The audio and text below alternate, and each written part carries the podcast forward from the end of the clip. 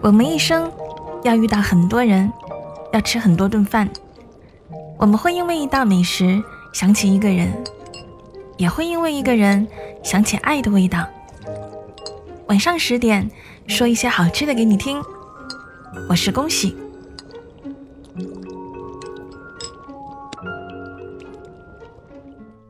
这个城市，很多人似乎患上了夜游症。明知道第二天有一大堆工作，过了午夜还是精神奕奕，不想入睡。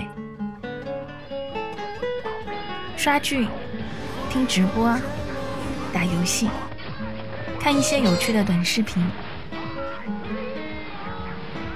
每只夜猫子都兴致勃勃地窝在自己的一番天地里，恨不得把白天做不了的事情都做完。因为白天需要扮演成一个不悲不喜的大人，只有夜晚是真正属于自己的。都用来睡觉，心有不甘，总觉得荒废。暖暖是众多患了夜游症的人中的一个，属于贴最贵的面膜、熬最长的夜的冠军型选手。谁能知道读书的时候？他是个习惯早睡的人，是什么时候开始熬夜的呢？据他回忆，说是参加工作之后。那年刚刚毕业的他和闺蜜一同给一家公司投了简历，运气好的姐妹俩被一起录用了，还被分在了同一个组里。组长叫阿吉，为人很和善。在职场里，上司和善是再好不过的事情。暖暖打心眼里觉得高兴，觉得以后一定一帆风顺。新人来到办公室，总会被安排做一些无关紧要的事情。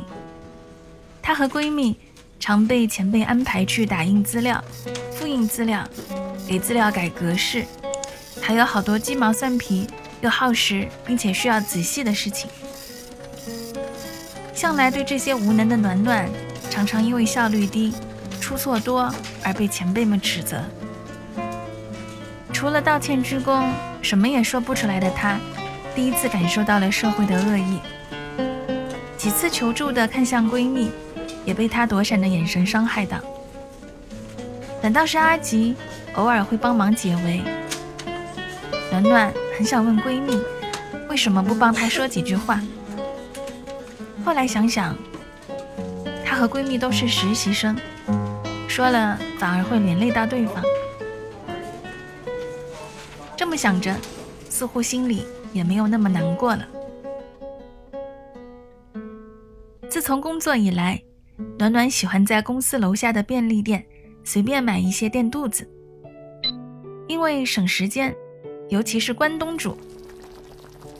他很喜欢吃这些热腾腾。搭配元素多的食物，其实关东煮的做法超级简单，把新鲜的蔬菜洗净，或切块，或切条，或直接穿在竹签上。肉类丸子之类的都是速冻的半成品，可以直接串好，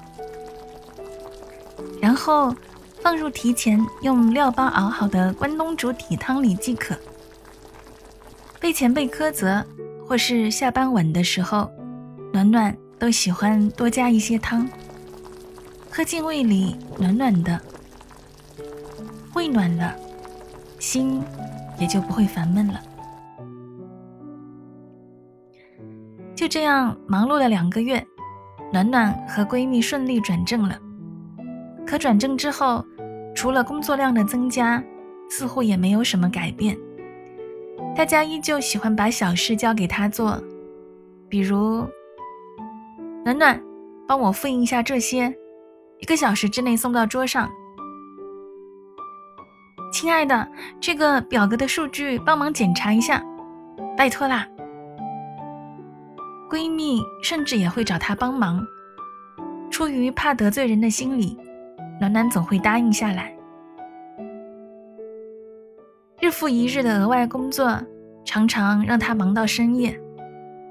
暖暖都会打包一份关东煮，坐在空无一人的办公室里闷头吃着。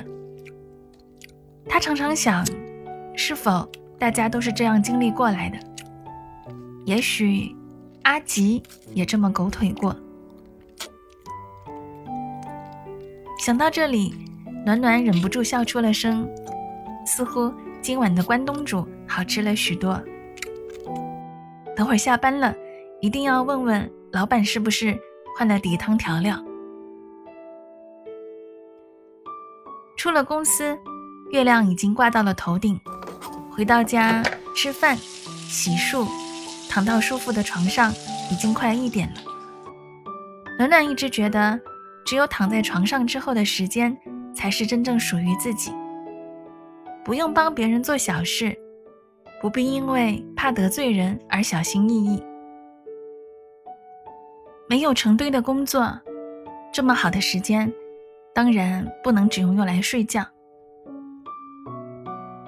那天傍晚，暖暖终于因为支撑不住而病倒，撑着晕乎乎的脑袋，处理完工作的他赶忙去医院，忘了关好办公室的窗户。第二天，病还没有好的他刚来到公司，就被阿吉叫到了一边问：“昨天是你最后走的吗？窗户都没关好。”暖暖点了点头，解释的话还没有说出口。就被阿吉劈头盖脸的一顿数落。这么低级的错误你能犯？昨天晚上起风，桌上的资料都被吹到了地上，早上阿姨全部都扫掉了。我们组因为你的失误，全部都要加班重新做。暖暖被阿吉吼得懵在了原地，眼泪憋在眼眶里不敢掉下来。他也不知道自己是怎么回到工位上的。一路上，同事小声的指责像刀子一样戳到他的身上。他们似乎把平时暖暖的帮忙都忘了，只记得是暖暖害得他们被迫加班。生活不是童话，阿吉也不是骑士，他只是上司。暖暖低着头。没目的的收拾自己的桌子，眼前一片模糊，无力感像潮水一样把他淹没。暖暖，你吃些东西再忙吧。闺蜜小声的叫她，递过来一碗关东煮。暖暖还没有来得及看清闺蜜的样子，她就赶紧避嫌似的回到了自己的座位上。是呀，现在谁还会和她多说几句呢？望着冒着热气的关东煮，暖暖喝了一口底汤，把眼泪都喝了回去。大人是不能轻易落泪的，没有人相信眼泪。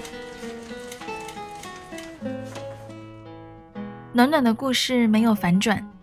她依旧白天庸庸碌碌的过着毫无起色的生活，晚上活跃在网络上做熬夜冠军。其实，他公司楼下的关东煮也没有换汤底，换的是暖暖的心情而已。我知道，在这个城市里有很多个暖暖，他们吃着不一样的关东煮，做着同样不起眼的工作。常常想到绝无人迹的地方，呼一口长长的玉气。到了夜里，才能真正的做自己。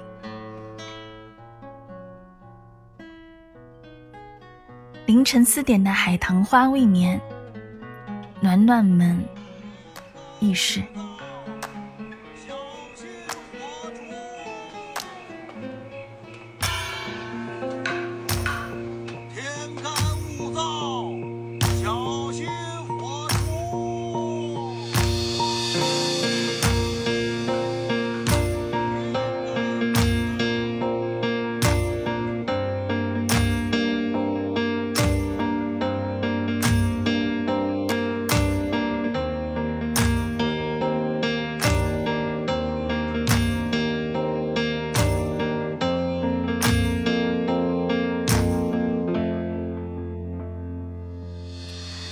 差不多同一个年纪离开家离开家七里就可以叫天涯学别人巧舌如簧在书里找各种榜样随时准备着各式各样的悲怆差不多同一个年纪遇见他几天就以为要出家，看不懂人走茶凉，在歌里找各种药方，深夜回忆着五颜六色的秋场，